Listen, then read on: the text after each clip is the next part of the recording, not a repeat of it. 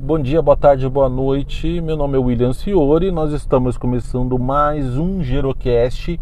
Hoje é dia de eleição. Hoje é dia do segundo turno, né, das eleições presidenciais do Brasil de 2022. E hoje, de verdade, independente de quem você vote, vote em quem tem um match com os seus valores, em quem tem aí um alinhamento com o que você acredita, em quem você acredita que vai governar não apenas para você, mas para sua família, para os seus filhos, para os seus pais, para as pessoas em volta e principalmente seja alinhado com os seus valores.